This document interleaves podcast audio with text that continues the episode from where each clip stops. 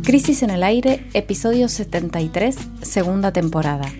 Un dólar recaliente, la violencia profunda y la nueva vieja CGT. Jimena Tordini y Mario Santucho analizan los tres temas más importantes de la semana. El primer tema de nuestro resumen de hoy es la trepada del dólar blue que se convirtió en el gran protagonista del cierre de campaña.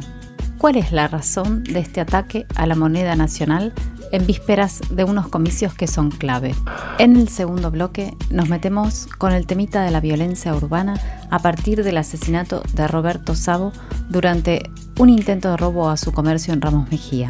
También fue aniquilado en la matanza el dirigente comunitario René Parra. Todo muy heavy. Por último, la CGT eligió finalmente a su nueva conducción y la central sindical se prepara para defender a un gobierno del que se siente parte, aunque no se note.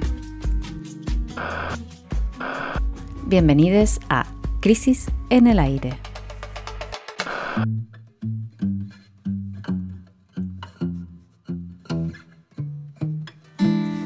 Durante los últimos días de la contienda electoral, mientras las distintas fuerzas políticas cerraban sus campañas, apareció un protagonista estelar, el dólar, y más precisamente el blue. En el primer bloque de nuestro podcast de hoy vamos a analizar por qué esta batalla económica es clave y lo que puede pasar la semana que viene. Bueno, ¿qué es el blue? Lo sabemos, pero igual lo vamos a, resumir. El blue es el mercado paralelo de divisas donde se pueden comprar dólares sin las restricciones que impone el Estado. El miércoles el dólar blue amaneció en 199 pesos, pero pronto trepó hasta los 205 pesos por cada dólar blue. Recordemos que el dólar oficial, al que tenemos acceso restringido, cuesta 105 pesos. O sea, que lo que se llama brecha cambiaria se acercó al 100%, ¿no? entre 105 pesos y 205 pesos. Al día siguiente, el jueves, cada dólar pasó a costar 207 pesos y a tres días de las elecciones parecía que no había techo para esto. Finalmente, ayer viernes, el dólar blue cayó a 202, pero esto fue después de una intervención récord del Banco Central que tuvo que vender casi 650 millones de dólares de sus preciadas reservas en lo que va del mes de noviembre. Así es, Jime, exacto. Hay, hay dos condimentos estructurales que le, que le ponen el marco a esta disputa, ¿no? Que, que, explican por qué tanto, tanto problema, ¿no? Tanta eh, salto de las expectativas y, del nerviosismo, digamos, cuando el dólar blue sube así. Hay dos problemas estructurales que, que lo explican, digamos. Por un lado, la escasez de divisas que tiene el país, que es crónica, digamos, ¿no? Eh, tiene que ver con las exportaciones, tiene que ver con, ciertas condiciones estructurales de la economía, y el segundo, el bajo nivel de reservas que tiene actualmente el Banco Central y que le dificulta al Estado entonces resistir. Cuando se empiezan a comprar mucho dólar blue y empieza a subir el precio, el Estado no logra controlar del todo ese precio. ¿Resistir qué? ¿Qué es lo que está en juego entonces en, este, en estas rondas furibundas? Bueno, nada menos que el valor de la moneda argentina. Lo que están haciendo los actores económicos que salen a comprar dólares en el mercado paralelo es presionar para que el peso argentino, la moneda, se devalúe, pierda valor. ¿Y a quién le conviene que el peso valga menos? Bueno, a los que tienen dólares, a los que concentran los dólares, digamos, y se los guardan. En lugar de invertirlos en la producción, generar actividad económica, lo que hacen es quedárselo y si logran concretar la devaluación del peso, entonces se enriquecen y obtienen grandes ganancias, porque si tenías mil dólares... Es enriquecer sin invertir. Exacto. Eh, bueno, el problema es quiénes pierden cuando el, el peso pierde valor. Adivinemos. Todos nosotros, es decir, las mayorías. Porque el dinero que tenemos, que nosotros en general lo tenemos en peso, eh, pierde poder de compra, porque después de la devaluación viene la inflación, y entonces nos empobrecemos. Por otro lado, no es casual que la disputa se irima en este momento. Dos, dos, cuestiones, tanto a fin de año, después vamos a ver por qué, que tiene que ver con cuándo se liquidan los dólares en la economía argentina, y sobre todo en la previa a unas elecciones que son clave. Entonces, la, consigna sería la siguiente, Jimé, cuando el lunes nos despertemos o el domingo nos quedemos hasta muy tarde esperando los resultados, no solo va a haber que leer cuál fue el resultado de la votación, o sea, no solo va a haber que ver si el gobierno nacional queda herido o no en su legitimidad política y por lo tanto la autoridad, digamos, estatal, eh, queda en problemas, sino que también va a haber que fijarse qué pasa con este otro elemento clave para soberanía estatal y para el poder del Estado, que es la moneda. Entonces le preguntamos a Alejandro Berkovich, nuestro experto en estos temas de economía política, cómo lee lo que pasó esta semana con el dólar blue y nos comentó lo siguiente. En la discusión sobre el precio del dólar está implícita, como siempre, en la economía argentina, eh, la disputa distributiva, la puja por el excedente. Pasaba cuando el dólar estaba eh, barato relativamente, en 2012, 2013, hasta la devaluación de 2014, eh, y vuelve a pasar ahora con el dólar relativamente más caro eh, y eh, a pesar de la, del retraso, digamos, que tuvo frente a la inflación en, en este año 2021, que viene aumentando a, un, a la mitad del ritmo que, que los precios, eh, pasa también porque el capital reclama un incremento adicional de su margen de beneficio para seguir invirtiendo. Siempre detrás del precio del dólar está eh, subyacente eh, la lucha de clases, que toma la forma en nuestra, en nuestra economía de, esa discusión entre precios y salarios. Lo que probablemente pase después de las elecciones es que eh, esa tensión se manifieste con más fuerza y el gobierno va a tener que decidir hasta qué punto juega contra las expectativas de devaluación del dólar oficial que alimentó a su vez la corrida en el mercado paralelo. El dólar paralelo, aunque esta semana subió y batió récords nominales, está muy por debajo de su récord de octubre del año pasado, que a guita de hoy llegó a 288 pesos. Llegó a 195, pero pesos de ese momento. Eh, con lo cual el nivel del dólar paralelo no tiene por qué eh, alimentar una devaluación en, en, términos inmediatos. Sí, en caso de que no haya rápido una, una, forma de despejar el horizonte de vencimientos del año que viene, sí va a haber eh, un, una tensión cada vez mayor en función de que la brecha entre el oficial y los paralelos no va a ceder y ahí sí va a ser difícil aguantar eh, una devaluación en el oficial, que es la que en definitiva arbitra en esa puja distributiva. Yo creo que el gobierno tiene que hacer lo posible por evitar esa devaluación del oficial eh, y que tiene que tratar de hacerlo moviendo en lo posible los márgenes eh, para que el acuerdo con el Fondo Monetario no sea una vía de ese mismo segmento de los grandes dueños de la Argentina para apropiarse del excedente. Lo estábamos escuchando Ale Berkovich, bueno, caracterizar y pensar para adelante uno de los aspectos del tema de esta semana, que es el dólar. Pero durante la semana conocimos otra noticia que tuvo menos visibilidad mediática, pero que desde nuestro punto de vista tiene todo que ver con este conflicto económico. ¿Qué pasó? La AFIP, la Administración Federal de Ingresos Públicos, concretó el mayor decomiso de granos en la historia de ese organismo, de la AFIP. En un solo procedimiento, la AFIP secuestró más de 8.100 toneladas de maíz que estaban almacenadas en el puerto de Campana y pertenecían a una empresa que iba a exportarlas a Uruguay de manera irregular, es decir, evadiendo el pago de impuestos. Esa cantidad de grano fue transportada por 300 camiones y su destino era cruzar el río en nueve barcazas de las que se usan en la hidrovía para el comercio fluvial. O sea, es todo un dispositivo de, de exportación trucha. El cargamento tenía un valor de 160 millones de pesos según los precios de plaza vigentes. El daño económico para el fisco nacional de esta maniobra fue estimado en 65 millones de pesos. Ese es el, el dinero que el Estado no iba a recibir si esta maniobra se concretaba. ¿Cómo la FIP se dio cuenta que estas 8.100 toneladas de maíz eran de contrabando? Porque la firma que figuraba como responsable de la exportación e incluso los productores que supuestamente le habían vendido los granos era lo que se llama, técnicamente se llama empresas apócrifas, es decir, que están conformadas, armadas para evadir. O sea, se arman, el, mecanismo es se arman empresas que exportan granos, se quedan con los dólares y les vas a pedir que los le- cuando el Estado le pide que los liquide, la, de- la empresa ya no existe, ¿no? Se desvanece en el aire. El mismo día también la FIP incautó otras 500 toneladas de soja que estaban en un depósito de Rosario para ser exportadas a Paraguay en 16 camiones con patentes y choferes del país vecino. Bueno, dos muestras ¿no? que fueron detectadas de lo que quizás constituya una práctica de evasión mucho más extendida, porque de hecho esta noticia se viene repitiendo. Ya también el año pasado, incluso durante el periodo del, del ASPO, hubo estas noticias de secuestro de mercadería que se iba a exportar de manera...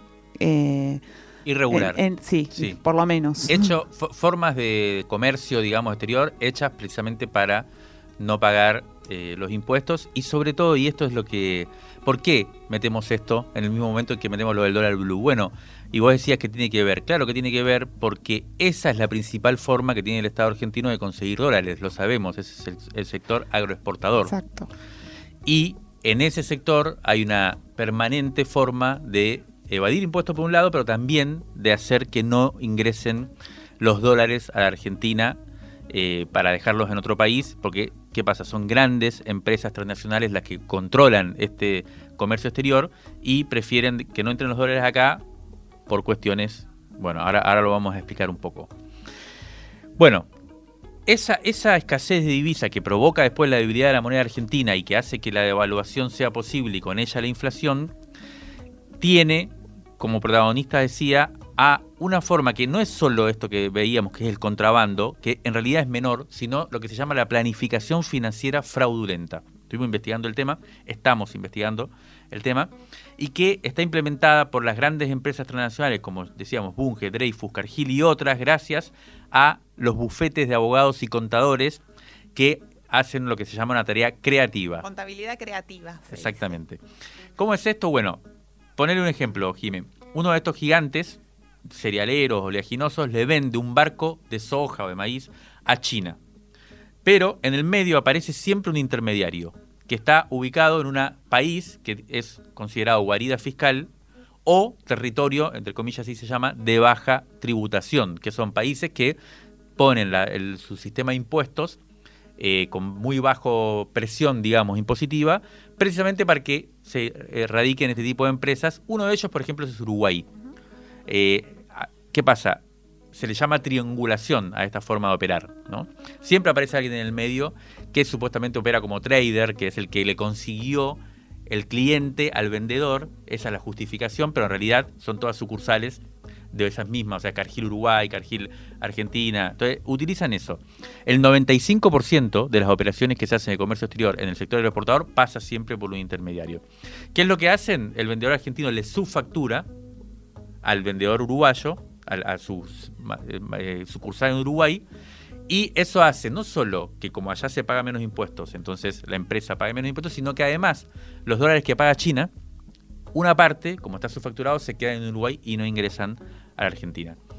Alejandro Gallero es doctor en ciencias sociales y estudió bien este mecanismo y publicó hace el año pasado un trabajo donde analiza desde el 2004 al 2020 cuánto se perdió, eh, lo contabiliza un poco según cierta metodología y le pedimos que nos cuente cómo funciona eso para entenderlo mejor. Nos mandó el siguiente audio. Dentro de los factores que, que agravan la restricción externa de Argentina, probablemente uno de los menos abordados, menos presente en los debates públicos es el de la manipulación de los precios de transferencia. ¿Y eso con qué tiene que ver? Bueno, mm, básicamente la- las grandes empresas exportadoras del país, muchas son multinacionales, eh, no son empresas individuales, sino que eh, forman parte de grupos empresariales con eslabones en, en distintos países. Entonces lo que sucede es que las grandes firmas que exportan suelen vender su producción a empresas de su mismo grupo que están en otros países. Vale decir, eh, no van al mercado a vender sus productos, sino que se las venden a ellos mismos. Por ejemplo, empresas que están radicadas en, en Uruguay o en paraísos fiscales. Eso les permite básicamente fijar los precios de venta, porque ellos están de los dos lados del mostrador. Y eso puede dar lugar a una manipulación que busque pagar menos impuestos. Vale decir, fijar los precios de tal forma que las empresas del grupo que están radicadas en paraísos fiscales tengan mayores ganancias y las que están radicadas en países como Argentina tengan menos ganancias y de esa forma paguen menos impuestos. Esto es un fenómeno eh, muy extendido eh, en Argentina y el mundo. Eh, pero bueno, en países como el nuestro, donde la exportación está muy concentrada, muy pocos productos, en muy pocas firmas y al mismo tiempo el Estado tiene serias dificultades para detectar y sancionar estos comportamientos, el efecto es, eh, digamos, más importante. Bueno, lo estábamos escuchando Alejandro Gallero pensaba mientras lo escuchábamos qué poco sabemos de cómo opera el poder económico realmente existente, ¿no? O sea, sabemos mucho de algunos escándalos y de cómo funciona el mecanismo de acumulación de capital, sabemos tan poco. Tenemos entonces una situación de máxima urgencia que se va a dirimir la semana que viene, que puede terminar en una devaluación del peso argentino si finalmente los actores económicos que poseen muchos dólares logran su objetivo, con el consecuente empobrecimiento de la mayoría. Y tenemos también una situación estructural, que es la que provoca esta debilidad en la economía argentina, pero que ni el sistema político ni los medios, bueno, discuten demasiado cómo se resuelve esa parte del asunto. Le preguntamos a autoridades del Ministerio de Economía qué va a pasar el lunes y nos respondieron algo que vamos a citar textual, comillas.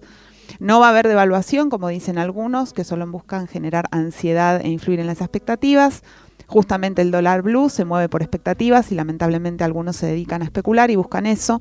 El valor del dólar oficial está en el presupuesto de 2022 que proyecta y establece un dólar en diciembre de 131 pesos. Eso significa un incremento del 28% con respecto a diciembre de 2021. Esa es la posición oficial hasta el día de ayer cuando hablamos con autoridades del Ministerio de Economía. O sea, el gobierno va a intentar resistir, para lo cual planifica una devaluación gradual y programada, que además corre por detrás de la inflación, lo que en realidad implica una apreciación del peso. Entonces, la gran pregunta es si lo va a lograr, por supuesto. Sí, así es. Eh, bueno, hay dos grandes cuestiones entonces que, que van a determinar el destino del oficialismo y del país durante este fin de semana. Vamos a ver qué pasa. Eh, la primera, como decíamos al principio, del cual, de lo cual no podemos hablar demasiado porque estamos en veda, es el resultado electoral.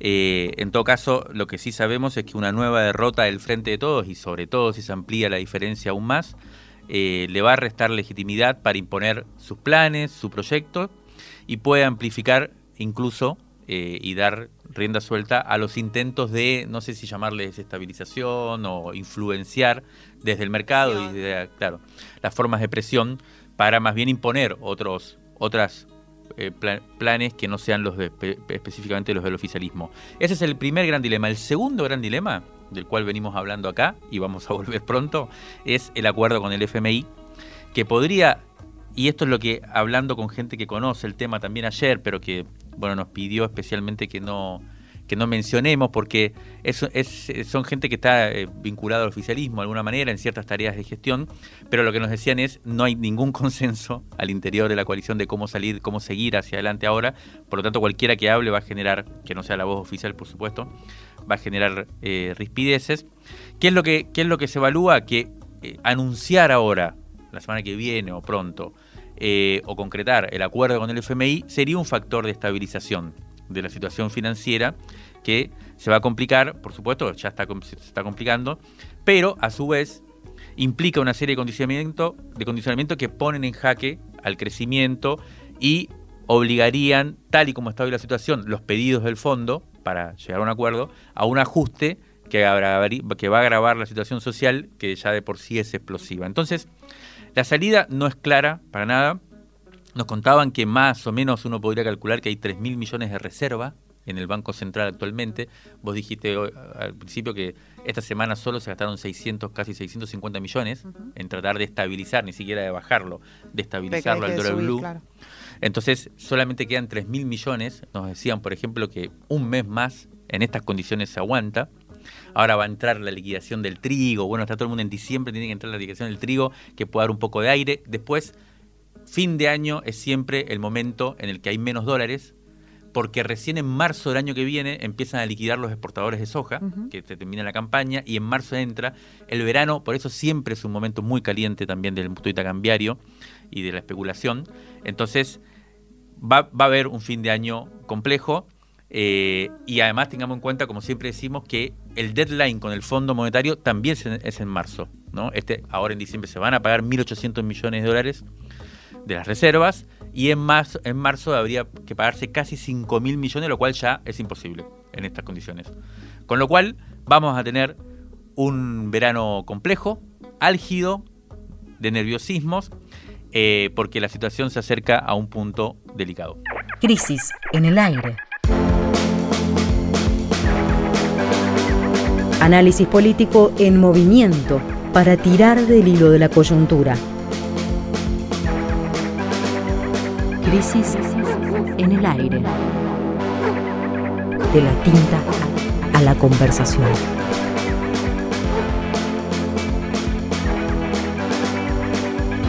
El podcast, está al aire.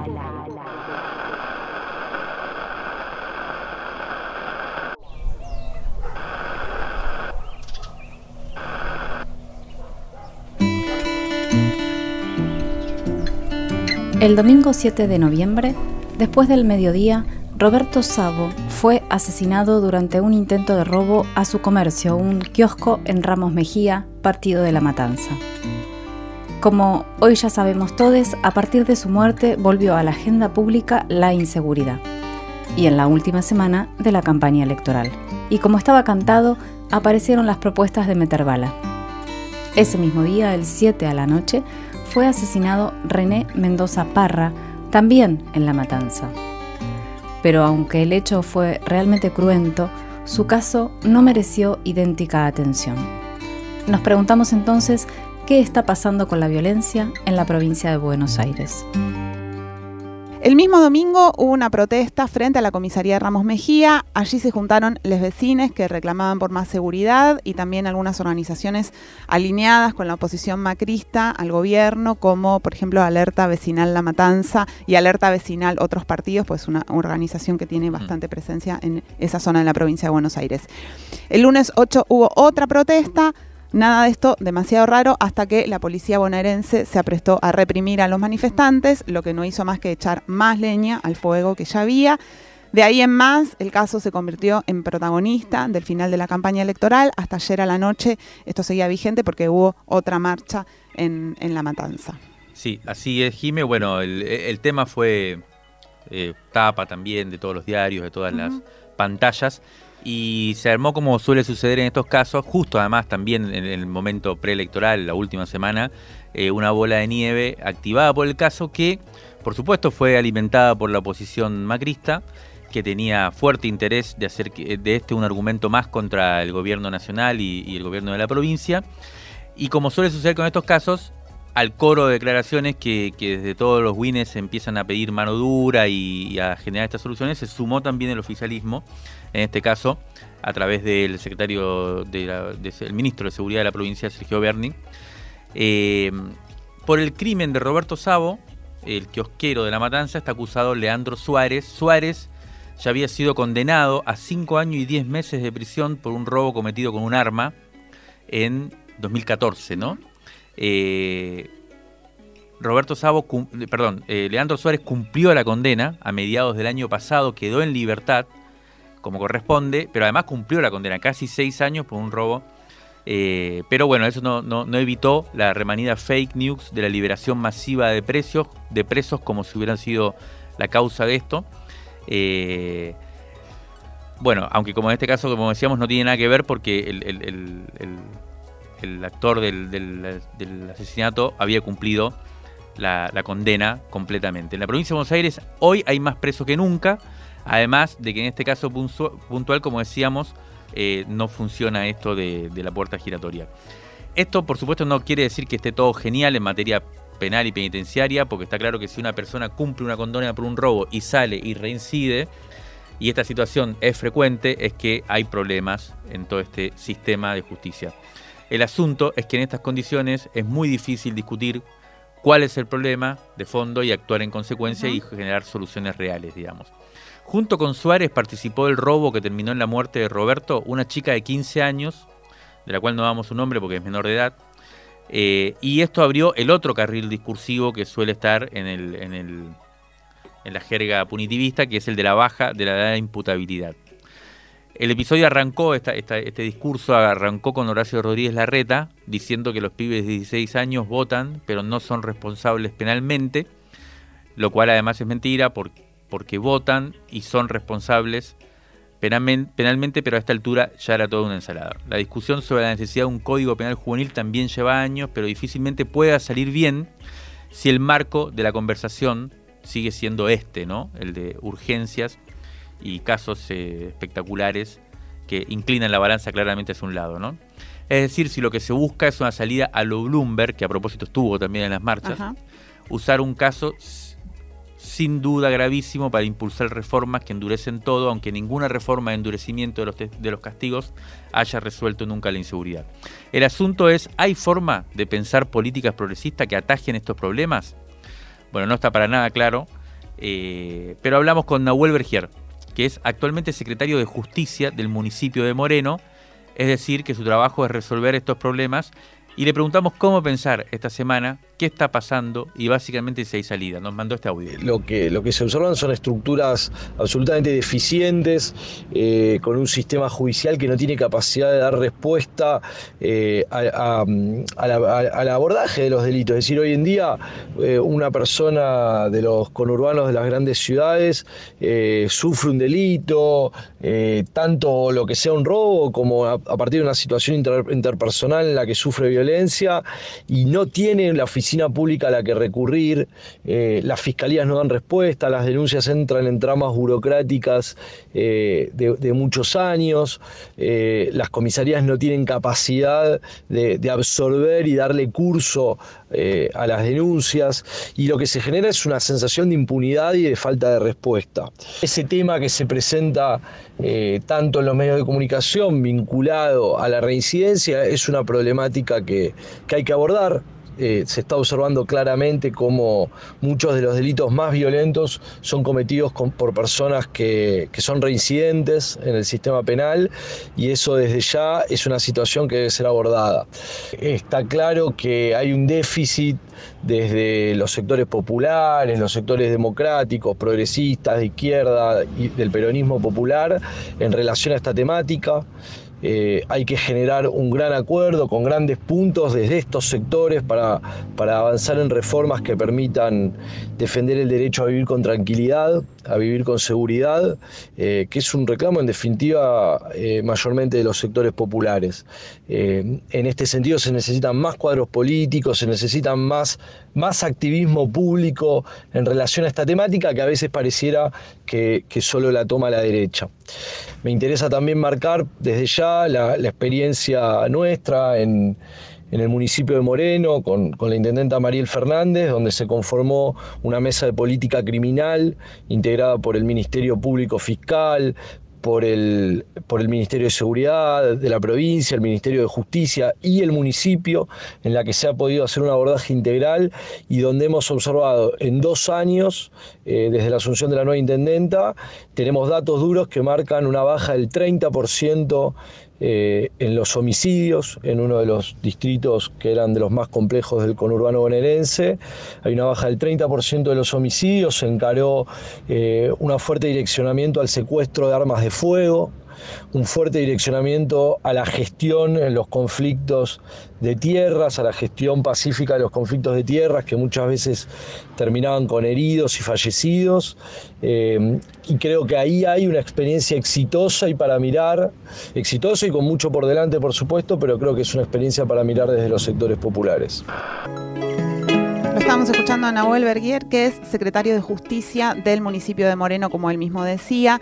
Y bueno, como, como decía él también, ¿no? A veces hay un riesgo, sobre todo para las posiciones críticas, a las manos duras, las posiciones contra el endurecimiento, como podría ser la nuestra, por ejemplo, que es hacer de cuenta que el problema de la inseguridad no existe, o estos discursos de, bueno, eso pasa en todas las ciudades del mundo. Mm que no son muy eh, felices en, el contexto de la preocupación, que como decía Berger también, es una preocupación popular. No solo existe, sino que parece tener dinámicas cada vez más complejas y al mismo tiempo que parecen ser más inesibles para las políticas públicas. ¿no? Cualquiera que viva en el conurbano tiene historias de primera mano que hablan del aumento de los robos en los barrios. Digamos, es algo que está apareciendo todo el tiempo, lo vemos en todos los informes, lo cuentan todas las personas. Esto es siempre difícil de medir eh, en tiempo real, digamos, si realmente hay más o menos robos en los barrios, porque tampoco muchos robos no se denuncian, entonces las estadísticas son complejas. Para tratar de calibrar un poco estas percepciones que existen, hablamos con José Luis Calegari, que desde hace años trabaja en organizaciones sociales en el municipio de Florencio Varela, por ejemplo, en la red de organizaciones comunitarias Monseñor Enrique Ayeleli, que tiene un trabajo centrado muy especialmente en la presencia del narco en la provincia de Buenos Aires el narco es un factor, obviamente, de violencia en los barrios. Le preguntamos qué piensa de esta percepción sobre un incremento de la violencia social y también si se pueden pensar políticas eficaces para intervenir. Escuchémoslo. Cuesta bastante identificar si estamos ante un aumento de la violencia o de las violencias ya que no contamos con estadísticas que puedan determinarlo. Lo que sí podemos ver en la cotidianidad es que hay más violencia en general, ¿no? O mayor imposibilidad de resolver las diferencias o los conflictos o, o las disputas de modos no violentos. Esto uno lo ve eh, de modo creciente en términos de los territorios, la irritabilidad, la, imposibilidad y hasta la lógica muchas veces de acentuar la, la, disputa en términos de violentos. Lo que nosotros podemos también contar es que hay como una idea de que los territorios, las violencias, el narcomenudeo son como territorios irreversibles.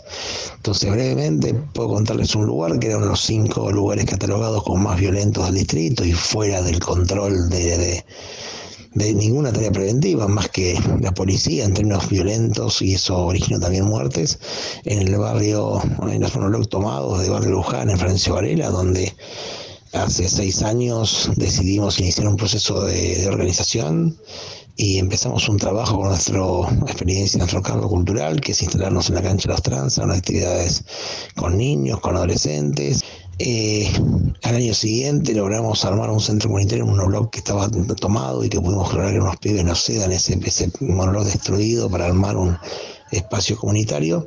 Finalmente eso prosperó muchísimo, empezamos un laburo muy fuerte organizativo con la comunidad, pero también con la justicia en términos de exigir que la Fiscalía de, temática de drogas trabaje sobre los niveles de, coordinación del narcomanudeo y no solo los consumidores y pibes. Eso nos permitió poder construir un proceso donde se detuvo a uno de los tipos que manejaba la droga, un tipo que venía de Lomas de Zamora, y pudimos laburar bastante en que los pibes consumidores no sean los que queden como estadística en las detenciones. Eso hoy, al cabo de estos cinco años de laburo, el lugar hoy lleva casi tres meses sin venta de droga.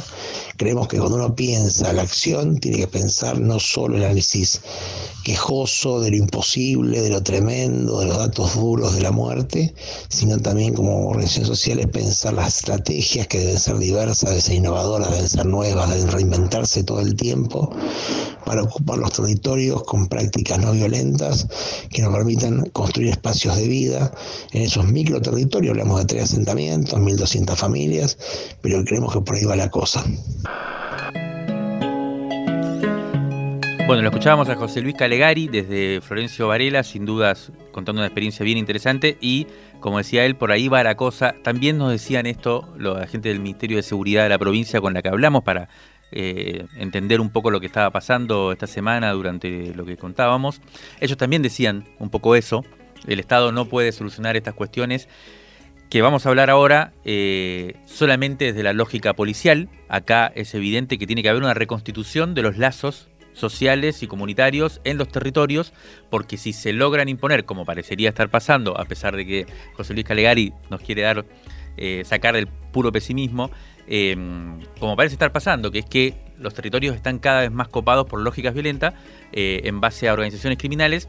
Bueno, ahí hay, hay un elemento que tiene que ver con eso, cómo la organización social recupera capacidad apoyada obviamente por el Estado y generando estas dinámicas de vida, como le decía Calegari. Pero por eso mismo y lo que ya mencionaste al principio, Jimé, del bloque, fue tan eh, heavy, tan impactante, el segundo hecho de violencia grave este, esta semana en La Matanza, también, eh, que fue el asesinato de René Mendoza Parra. René tenía 78 años, era originario de Bolivia y era un referente comunitario del barrio Fátima en La Matanza, allá en González Catán, bien al interior, en el corazón de La Matanza. Ese domingo había participado, el domingo pasado, de una reunión barrial en donde justamente el tema de la seguridad había aparecido fuerte y cierta incomodidad de la, de la gente del barrio con el tema precisamente de la presencia cada vez más fuerte de los narcos en, el territorio. A las 21 y 30 de, ese, de esa noche, dos personas, varones, le tocaron el timbre y cuando él abrió la dispara, le dispararon 14 veces. Tres de los tiros lo impactaron y murió. Bueno, está por supuesto la investigación judicial ahora bajo secreto de sumario y demás, pero eh, desde el Ministerio de Seguridad nos comentaron que eh, eh, está involucrada una banda narco llamada la Banda de Fátima, que opera en esa zona de la provincia de Buenos Aires, que ya había protagonizado otros hechos recientes de similar violencia. De hecho, creo que hay un policía, herido, un policía herido por lo menos. y anoche detuvieron, anoche, viernes a la noche, detuvieron a uno de los acusados de participar en el hecho. Pero bueno, si todo esto se comprueba, estaríamos frente a algo más preocupante que lo sucedido en eh, ahí en la matanza, ¿cómo se llama? En Ramos Mejía, eh, que en este caso se trata de un tipo de criminalidad que no es la que normalmente se llama inseguridad, que tiene que ver con el robo, que tiene que ver con, con lo que vimos ahí en, en Ramón Mejía, sino que está asociada a, a redes de crimen organizado, algo mucho más heavy, entre otras cosas porque a diferencia de los robos, lo que hace es esto que decíamos, colonizar y organizar los territorios. Bueno, no parece una, haber una discusión más importante para tener seriamente el día después de las elecciones que esta. Crisis en el aire. Crisis en... Crisis. Crisis en el aire. Revista sonora transmedial. Revista sonora transmedial. Válvulas de papel, aire, podcast, y transmisor. El aire está en crisis revistacrisis.com.ar. Rescate emotivo, un diamante impreso en una crisis, 1973-2021. Crisis 54, octubre de 1987.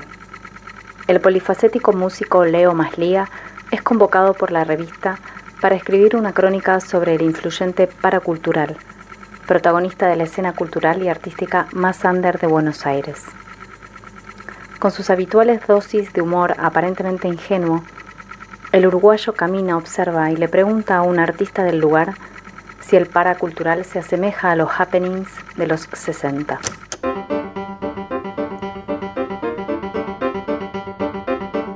Puede haber cierto parentesco exterior, pero mm, en lo de los happenings todo costaba mucho dinero. Y ese dinero estaba ahí a la orden. En cambio acá no hay un sope. Aquel movimiento era probablemente una sucursal de lo que estaba sucediendo en otros países. En cambio, la línea estética que bulle en el paracultural tiene dos importantes afluentes en la situación actual del país. Uno es la crisis o el estancamiento del teatro tradicional y el otro es la apertura democrática, que permite que estas cosas se hagan sin que los actores marchen presos. Otro habitué del lugar resume esta cuestión más o menos así. Lo que se hace acá no es nuevo, lo nuevo es que te lo dejen hacer.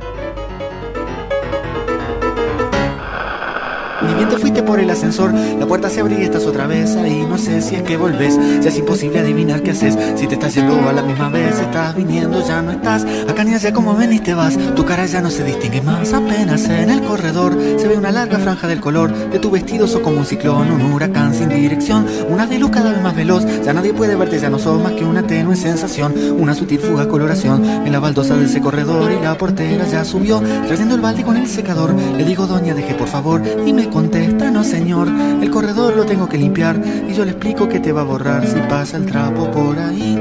Pero ella cree que me enloquecí, no sabe nada de lo que yo vi y un golpe de agua con jabón te lleva entera junto a la ilusión de averiguar un día en qué vagón viaja el secreto de tu corazón.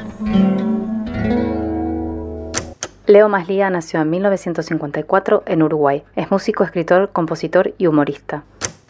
En las paredes del paracultural encuentra un grafiti que le llama la atención. Resuciten indios.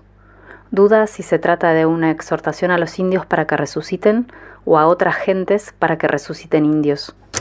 Finalmente llega a una conclusión. Me inclino por la segunda, porque si no sería con coma entre resuciten e indios. Este jueves finalmente se celebró el Congreso de Renovación de Autoridades de la Central General del Trabajo, más conocida como CGT, que venía postergado por la pandemia. Y quedó conformado una nueva conducción sindical, el tercer triunvirato en lo que va del siglo XXI. La nueva CGT, que nace un poco vieja, es el tercer tema de la semana. Bueno, una larga y poco interesante rosca entre dirigentes logró cerrar una lista definitiva luego de sumar varias secretarías hasta llegar a más de 30 para repartir espacios entre todos los sectores. El triunvirato que ocupará la Secretaría General está conformado por los dos que ya estuvieron en la dirección durante todo el macrismo, Héctor Daer y Carlos Acuña, y la novedad fue la incorporación de Pablo Moyano, que participó eh, por conexión digital porque estaba con fiebre en el momento de, la reunión. Hasta último momento estuvo en Veremos la Unidad, pero finalmente la CGT logró reincorporar en un lugar de protagonismo al sector que responde a Hugo Moyano, el líder camionero. Antonio Caló, de la Unión Obrera Metalúrgica, pretendía un lugar en la conducción, pero quedó en un rango subalterno, también junto a Sergio Palazzo de Bancarios. Muy bien. Eh, ahí, eh, además de las imágenes, ¿no? Que mostraban un poco a los dirigentes, como siempre, eh, bueno, juntos y, mostrando como si la integración, sobre todo, como decías antes, de algunos sectores que habían quedado por fuera de la, de, la CGT en los últimos años, sobre todo el moyanismo, como mencionabas. circuló un documento que fue como el, que hicieron circular a propósito de, la nueva, de la nueva conducción de la CGT, que se llama, y ya de por sí eso define un poco cuál es el estilo de, este sindicalismo que vamos a ver en los próximos meses, es volver al trabajo como el gran ordenador social. Ese es un poco el título, eh, como, como venimos viendo hasta ahora, en ese sentido no hay demasiada novedad.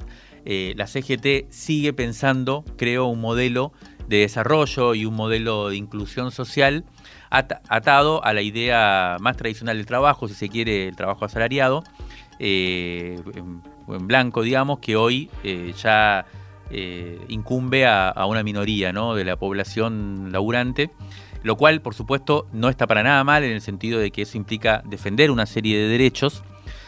Que por supuesto están siendo todo el tiempo están retrocediendo, pero que lo que más llama la atención es hasta qué punto esto hace que de alguna forma la central sindical, ¿no? la herramienta de lucha de los trabajadores, en sentido amplio, queda como eh, para un sector específico, ¿no? Y que además se blinda de alguna forma, ¿no?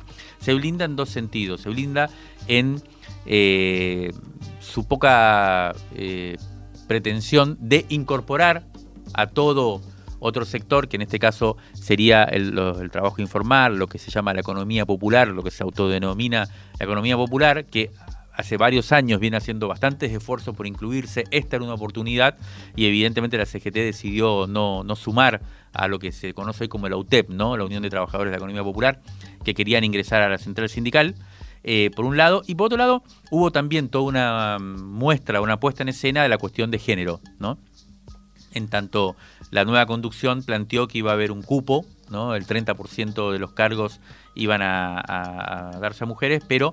Eh, no de esos cargos. No de esos cargos. no de los tres más importantes. No, y, tampoco, bueno, como, como se nota, ¿no? Es como algo así como una especie de incorporación más bien formal, por lo menos lo que se vio hasta ahora, lo que escuchamos decir también a compañeras que están siguiendo de cerca este proceso, no es eh, la apertura a un protagonismo de las mujeres en el sindicalismo argentino. Entonces, en ese sentido decíamos que es una nueva conducción que nace, en cierto modo, un poco vieja. Eh, todo esto se da en un contexto además en el que hay 50% de los trabajadores por la línea de la pobreza y 1,3 millones de personas desocupadas, según los últimos datos del INDEC del, último trimestre. Vamos a escuchar a alguien que participó de la CGT, que se mantiene dentro de la central, aunque con posiciones críticas, que es el secretario general de la Federación de Trabajadores del Complejo Industrial Oleaginoso desmotadores de algodón y afines República Argentina, que serían los aceiteros, los trabajadores aceiteros, la otra cara de ese sector del que hablamos en el primer bloque, ¿no?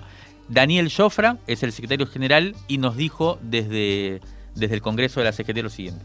Se abre una nueva etapa de la CGT, ¿no? En donde eh, el triunvirato tiene una parte de dirigentes combativos eh, que representan al frente sindical para un modelo nacional a diferencia del proceso anterior en donde no había absolutamente nadie de ese grupo, eh, o los pocos que estaban no tenían mucho poder dentro de las decisiones que tenía la CGT. Y como toda renovación uno tiene la esperanza de que, de que sea para bien, de que realmente la CGT represente los derechos y las necesidades que tienen los trabajadores. Eh, así que obviamente que le pongo un voto de confianza a esta nueva, a este nuevo triunvirato. Ojalá que los compañeros del Frente Sindical puedan convencer al resto de la CGT de que el poder del movimiento obrero sigue vigente, hay que organizarlo nomás y creo que la CGT es la indicada para, para organizar esa bronca y esas necesidades que tienen los compañeros. Estábamos escuchando a Daniel Jofra, eh, secretario general del Sindicato de Aceiteros. Otro de los puntos que sobrevolaron el encuentro fue el respaldo a Alberto Fernández, al gobierno, algo que ya había tenido su momento cuando se reunieron con él esta semana la CGT y las organizaciones sociales. Allí se definió una movilización para el próximo 17 de noviembre, tres días después de las elecciones. 17 es el miércoles, si no me equivoco, cuando se celebra el Día de la Militancia. El objetivo, obvio, es apoyar la segunda etapa del gobierno después del resultado de las elecciones, que se prevé que no va a ser muy favorable. En esta reunión estuvieron además del presidente Alberto Fernández, Juan Mansur, Héctor Daer, Andrés Rodríguez, Gerardo Martínez, Carlos Acuña, por el lado de la CGT, más Daniel Menéndez, Gildo Norato y Juan Carlos Alderete de parte de los movimientos sociales. Una foto nuevamente conformada por todos señores. Lo acordado para la marcha, según nos contó alguien que participó de la reunión, es una movilización a Plaza de Mayo, a la que se esperan llevar unas 100.000 personas, de algún modo para cambiar la agenda, marcar la cancha. Eh, y la idea parece ser es que sea una movilización del Frente de Todos en general, también con participación de los intendentes. La vocera del gobierno, Cerruti, habló de apoyar la segunda etapa del gobierno para seguir avanzando en la recuperación económica y la justicia social y esa idea de segunda etapa viene de lo que pueda pasar luego de los resultados de mañana.